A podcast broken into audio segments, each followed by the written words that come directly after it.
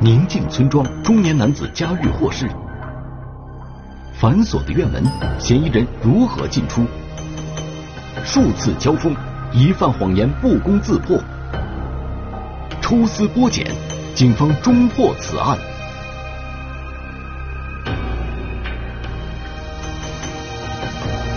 闭门获事，天网栏目即将播出。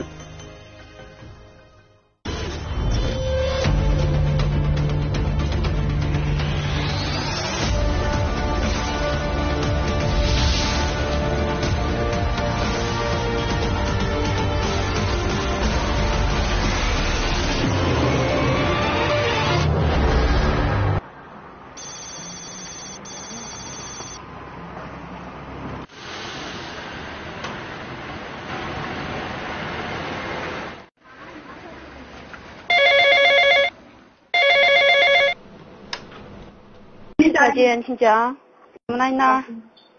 俺这有人摸了几天了，那个做丑呢，你看是为什什么情况呀？刚发现的吗？啊，刚发现的。行，知道了，马上派警，一会儿民警联系你啊。二零二零年七月七日上午，河北省保定市曲阳县公安局指挥中心接警，一名男子报警称自己的哥哥薄某死亡。指挥中心接警后，认为案情重大，迅速将案情上报，同时指派辖区所在派出所出警，对现场进行保护，并调集刑侦、技术、法医等警力赶赴现场。这个现场位于曲阳县下河乡乔家马村西，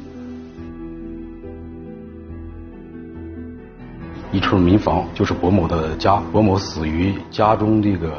西侧的卧室。案发现场是一处独院民宅。报案人最初发现被害人时，被害人薄某俯卧在床上，尸体已经高度腐败，特别高度腐败了，已经看不清面目了。地面上有散落的那种血迹，然后墙面上也有。再就是门上，地面上蛆虫比较多。床头部分就是他那个头部床底附近有这种低溅的血血迹，已经黑化了，我们的碳化了已经。警方只在卧室发现了血迹，客厅和家中其他房间都没有血迹。警方分析，卧室就是死者死亡的第一现场。因为尸体高度腐败，死者的具体死亡原因还要等法医的检验结果。警方一方面展开现场勘查，寻找其他线索，一方面询问报案人，了解详细情况。我们经过初步的走访，说这个死者是在这个家里边，平时是独居，死者的妻子、孩子都在北京，就是死者薄某自己在家中居住。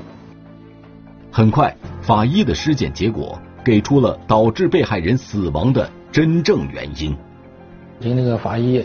初步勘验，右颞部粉碎性骨折，颈部大范围割伤，脖子基本上割断了。初步判断，这是一起凶杀案，一起刑事案子。这个脖子的地方可以发现是一枚这个刀，锋利很锋利很长的刀，因为有十七公分长。这一块发现，经过考虑或者研究的话，是右颞部有十三公分长，粉碎性状，应该是一枚钝器撞击而成。警方在现场并没有找到凶器，但是发现死者家大门有被破坏的痕迹。警方怀疑凶手是通过破坏门锁进入现场的，但是通过询问报案人，警方排除了这种可能。据报案人反映，是自己把门踹开的。他当时到的时候，那个平房的大门是从里边反锁上的，我就把门踹开，我就进去了。伯母家的门锁是从里面反锁的，用钥匙都无法从外面打开。报案人情急之下用脚把门踹开，才进入了伯母家。那么，犯罪嫌疑人又是如何进出的呢？那个大门因为里边反锁，不可能从门那个进出口不可能是大门，进去的话也是从那个院墙进去。然而，伯母家的院墙有两米多高。想要徒手攀爬上去，绝非易事。警方推测，犯罪嫌疑人有可能借助了某些工具翻墙入院。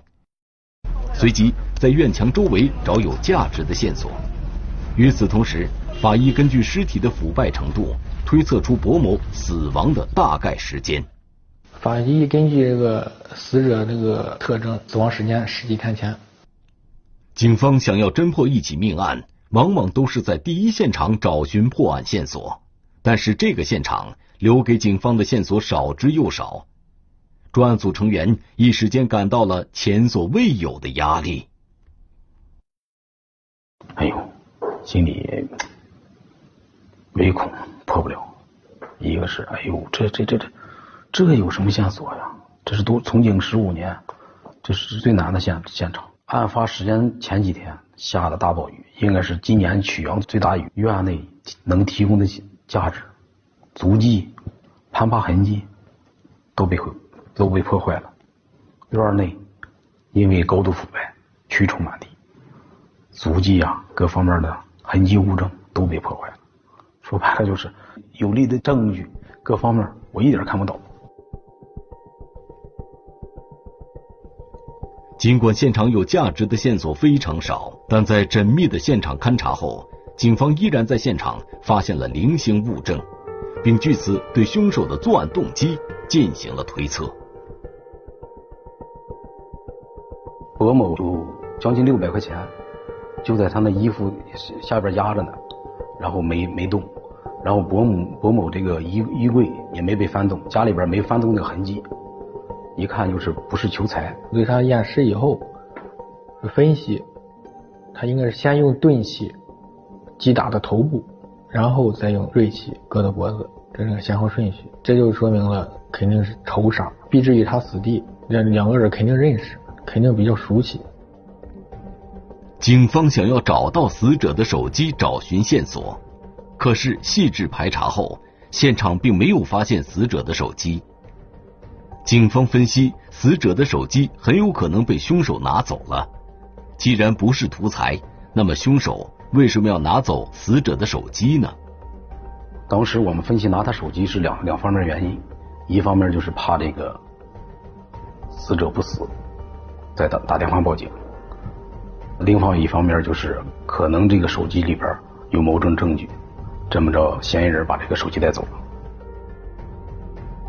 从这一点分析，警方认为此人心思缜密，案发前做了周密的计划，并且对薄某也十分了解。由此，警方推断熟人作案的可能性极大。随即围绕这一推测展开调查。围绕这个三方面，一方面就是围绕这个死者生前的关系人进行取证，再一个就是他周围的邻居，再一个就是他以前打工的地方进行走访，调取他这个轨迹。警方首先走访了死者家附近的包子铺，但是包子铺老板表示，伯某除了来吃过几次早餐外，两人并没有什么接触，也不是很熟。随后。警方又走访了死者的邻居乔某，对乔某进行走访，问他最近有没有见过邻居薄某。他说以十几天前见过，但是最近没见过。他说他俩打过两次电话，最近，但是都没接。那那那给打了两回电话，没接，后来。什么时候打两回电话？哎呀，有一天那还得回来了两天呢，我也记不清了。打电话没没接我，你上家里面找我哈，找我吧。哎，我这不接电话，你说那个没抓起，不是有事儿我。他说这个这个薄某不接电话很正常。他说他个人挺怪，有时候爱接爱接电话，想接就接，不接就不接。在询问中，乔某给警方反映出一条新的线索：薄某是不久前才返回曲阳的。他今年的轨迹，过完春节他就去山东。干活去了。后来根据那个村里调查，他亲人取证，他在山东那边包了一段那护坡的活他是个小包工头，领着一些人干活去了。然后今年这今年六月二十号左右回家的。专案组分析，既然薄某二零二零年的工作范围基本上都是在山东，那么会不会是他在外地工作期间与人结仇，导致对方寻仇至此呢？然后我们通过调查发现，薄某在山东境内有这个报警记录。我们当时也怀疑，是不是在这个山东打工期间，是不是给人有这个矛盾，让人怀恨在心，然后过来这个把这个李某杀死的。然后我们也是专门派了人员到了山东境内，按照他那个报警记录，呃，逐条排查这种矛盾，发现是山东打工期间有这个劳资纠纷。当时报警，派出所已经调解处理。再一个就是，呃，博某在这个山东东营境内发生一起交通事故，他被人撞了，但是这个这个这个交通事故也是调节处理。虽然薄某二零二零年大部分时间都待在山东，但是民警经过细致的排查，并没有发现薄某与人有什么矛盾点。这么综合分析，没这种特别大的矛盾点能让人怀恨在心，非得治这个薄某，非得弄死他。没这种矛盾上上升到不到一定程度，所以说把山东这个这条线我们也排除了。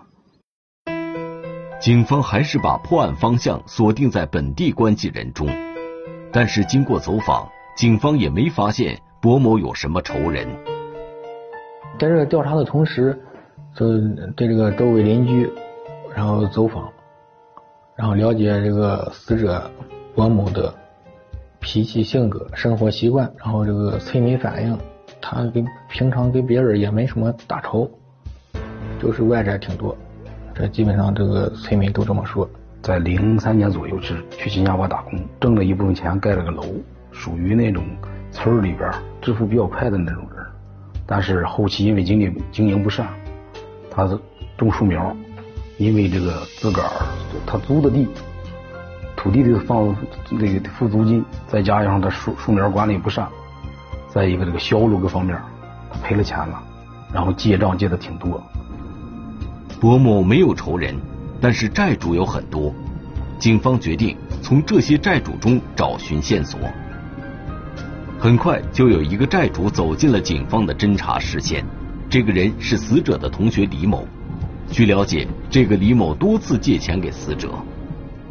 干活前期，他有这个，他得带着这个前期的费用，是这个李向这个李某借的。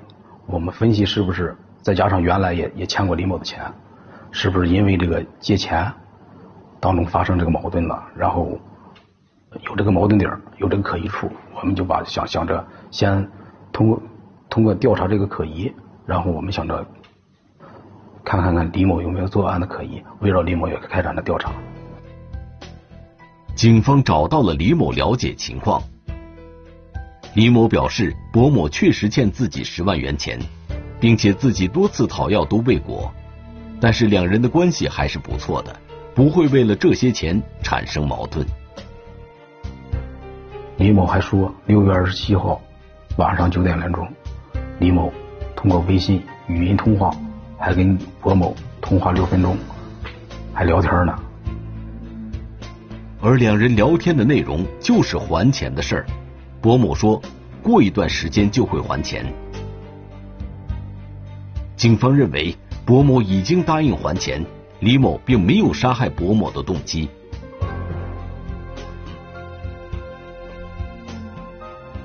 再一个，李某这个岁数大了，她是个女性。博某的家里这个围墙特别高，博某不可能翻墙入院。没，她没这个，第一年龄都大了，再一个啊是个女性，力气啊或者攀爬能力啊这方面她不行。综合分析下来，警方排除了李某作案的可能，但是根据李某反馈的信息，六月二十七日跟博某通话后，第二天就联系不上了。结合法医给出的死亡时间，警方推测博某很有可能是在六月二十七日晚上遇害的。可是凶手到底是谁？作案动机又是什么？警方如何侦破此案呢？这还是这个围绕这个死者周边的这这种环境，在一个死者生前生前的这种交往人员。警方继续在博某四十多位债主中进行梳理。很快，一个熟悉的人进入了警方的视线。邻居乔某也与薄某有债务关系。乔某给了这个薄某八万块钱，但是警方在第一次询问乔某时，乔某并没有提到这八万元钱。而根据走访的情况来看，两人因为还账问题发生过多次争吵。薄某某从山东回到这个曲阳以后，乔某某认为他现在手里有钱，他应该还账。这个乔某某找死者要账的时候，他俩为这事弄翻脸。薄某某可能说的非常难听，这样这个乔某某记恨在心。乔某因为八万元的债务与薄某是有过矛盾的，但是乔某在警方走访时却只字未提，这其中有什么隐情呢？警方决定再找乔某了解情况。警方问起两人债务问题时，乔某一直含糊其辞，也有点不正常。就是我们侦查员走访的时候，他那眼光是那个闪烁。再一个就是语言语无伦次，有的时候，然后就是前言不搭后语，没那个逻辑性。再加上哈，就是我们走访的时候，他点烟，下意识的抖动了，这样我们就觉得反正挺可疑，当时，然后没证据，但是我们也作为一个方向，就把他纳入咱们是侦查的视线了。乔某极力回避八万元借款的事情，一直不正面回答。这让乔某的嫌疑进一步加大。警方决定对乔某近期的活动情况进行梳理，但是村里的监控条件并不是很好。就是想着调监控看他干嘛，但是那块条件太差。乔家马村经济条件还是比较落后的，咱们这个监控覆盖没覆盖到这个村警方只能借用一些民用监控来找寻乔某的身影。经过大量的走访排查，警方发现乔某在六月二十八日凌晨四点多骑着一辆三轮车出去了。乔某就骑着他家那个橘黄色的电动车去了他家位于那个乔家马村南边自个儿种树的地里，这个我们觉得挺可疑。但是据他媳妇儿反映，这个乔某平常不下地干活。他说是种树，他浇树，但是他媳妇儿说他从来不干活。他就这两天就没没浇过水，他那个浇水必须取水，人家我们也走访了那个就是水井的那附近的周边几家，说都没见过他，他开着个空桶空桶过去，拿松手带着个空桶过去，他说是浇树，但是那段时间是下大雨，是经常下雨，这更显出他说假话。从不下地干活的乔某，为何在六月二十八日凌晨突然去自己地里？而死者遇害的日期很可能是六月二十七日晚上。虽然乔某通过种种谎言来隐瞒一些事情，但是警方觉得越来越接近案件的真相。久旱逢甘霖的那种感觉。哎呦，终于有一个可疑的地方。这是加大了我们，哎，更坚信了我侦查方向是正确的。后来经过我们专案组研究决定，传唤他，特别不配，极其不配合，呃，言语上对抗，光想着激怒这个咱们的侦查员，再一个装傻充愣，就是要不就是百般抵赖装睡，要求睡觉，就是极度的不配合前妻。警方对乔某的审讯工作进展的十分缓慢，乔某面对警方的提问从不正面回答，但是乔某越是这样，越加大警方对他的怀疑。安局抽调了这种有经验、经验丰富的审讯人员，就是你什么样的状态，我们有什么样的对策。就是你有你你有那个助攻剂，我有那个诸葛亮锦囊妙计。这就是咱们这个对他这个生活习惯、性格脾气，包括这个喜好各方面的，咱们那个专案组进行了综合的分析，就是什么状态上哪一组这个审讯人员，通过大家伙努力吧，打消了乔某的心理防线，乔某如实供述了个犯罪事实。据了解，乔某和薄某是几十年的老邻居了，两人平时关系处得不错，有空就一起下象棋、打纸牌。薄某去山东也从乔某那里借了八万元钱，但是不懂工程的薄某不仅没有赚到钱，而且连借的钱也全部赔了进去。不得已，薄某返回了曲阳。就是薄某好吹牛，他没挣到钱，他说在那儿挣到钱了，说什么在新疆，他打扑克过程当中说在新疆又包了个工程，说是马上挣大钱，说这个乔某还就嫌疑人乔某说还跟着他干去，所以说他给给人给人外给外人看，他就是挣到大钱了，但是这个乔某想着跟他要那八万块钱，薄某不还账，不不还钱，反而语言上刺激他。据嫌疑人交代，自己几次讨债不成，还被伯某用言语刺激，自己越想越气，最终决定在六月二十七日晚上去报复薄某。嫌疑人就薄某交代的，他说：“我要是平时白天，我打不过他，我只有是趁晚上。”啊，一开始我们表示怀疑，他能不能翻进去，对吧？因为大门是反锁的。嫌疑人肯定是从翻院墙进去，作案又翻墙出来。他实际上他是什么？他他家里这个这这么粗的一截钢筋，他挖了一下，那一头打打了个窝，他扒在墙上，拽着钢筋上去了。据嫌疑人乔某交代，他是用自带的尖刀和在薄某家找到的铁锤实施作案的。他供述的细节与法医尸检得出的结论完全吻合。把这个死者敲打死后以后，然后把手机扔到他家墙外边，找到了凶器，能形成完整的证据。可是，当警方带着乔某去找寻作案凶器时，乔某的心里突然产生了变化，找各种借口赖在车上不肯下车。我我有病，这我我那这个，我这我我难受，我难受，因为，你们你们，我说我也面试，我也面试啊，面试不？我也面试，我叫这说啊。装肚子疼，装身体不舒服，要给我看病，一直不下车。在我们坚持他要要求他下车的时候，他的头碰车。是吧？想想自残自杀，那不可能说咱咱这这么多特警看着他呢。这个我们也综合分析了，一个是有这个见证人是大队书记，这个伯母这个乔某嫌疑人乔某是特别好面子的，他一看有村里边就是觉得，哎，是不是我都知道是我弄的？哎，我这个脸面何在？再一个，咱们考虑他有点。有侥幸心理，这个就是拒不交代这个呃凶器在在在在什么地方，还是有的这种抵赖的心理。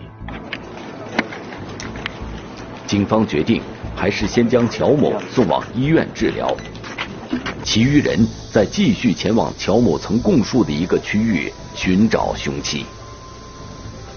大概一个区域，他们通过调查走访。这是他家的种的树的地。可是，在茂密的树林中寻找埋刀地点绝非易事。警方决定通过警犬寻找埋刀地点。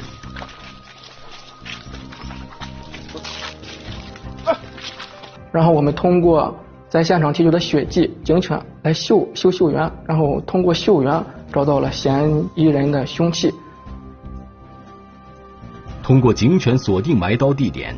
民警不久后就在地上挖出了一把尖刀。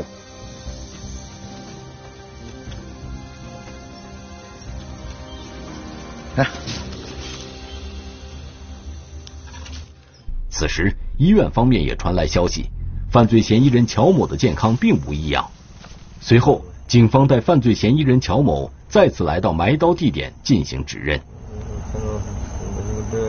乔某见尖刀已经被警方找到。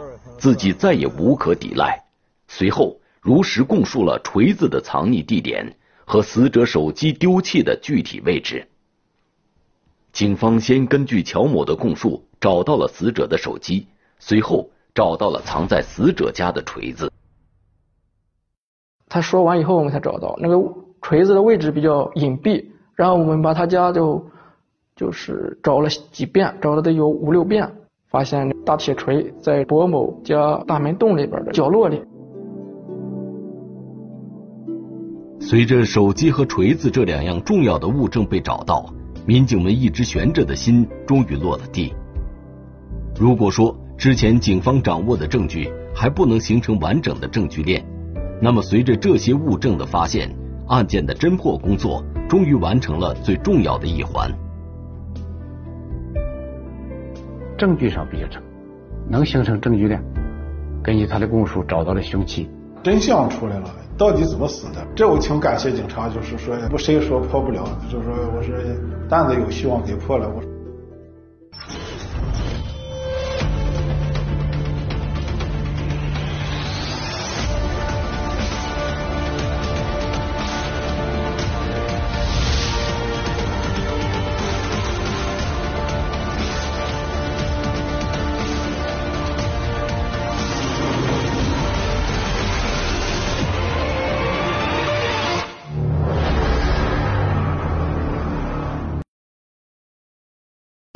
天降横祸，珠江口毛博渔船被撞沉没，四人落水，一人获救，三人下落不明。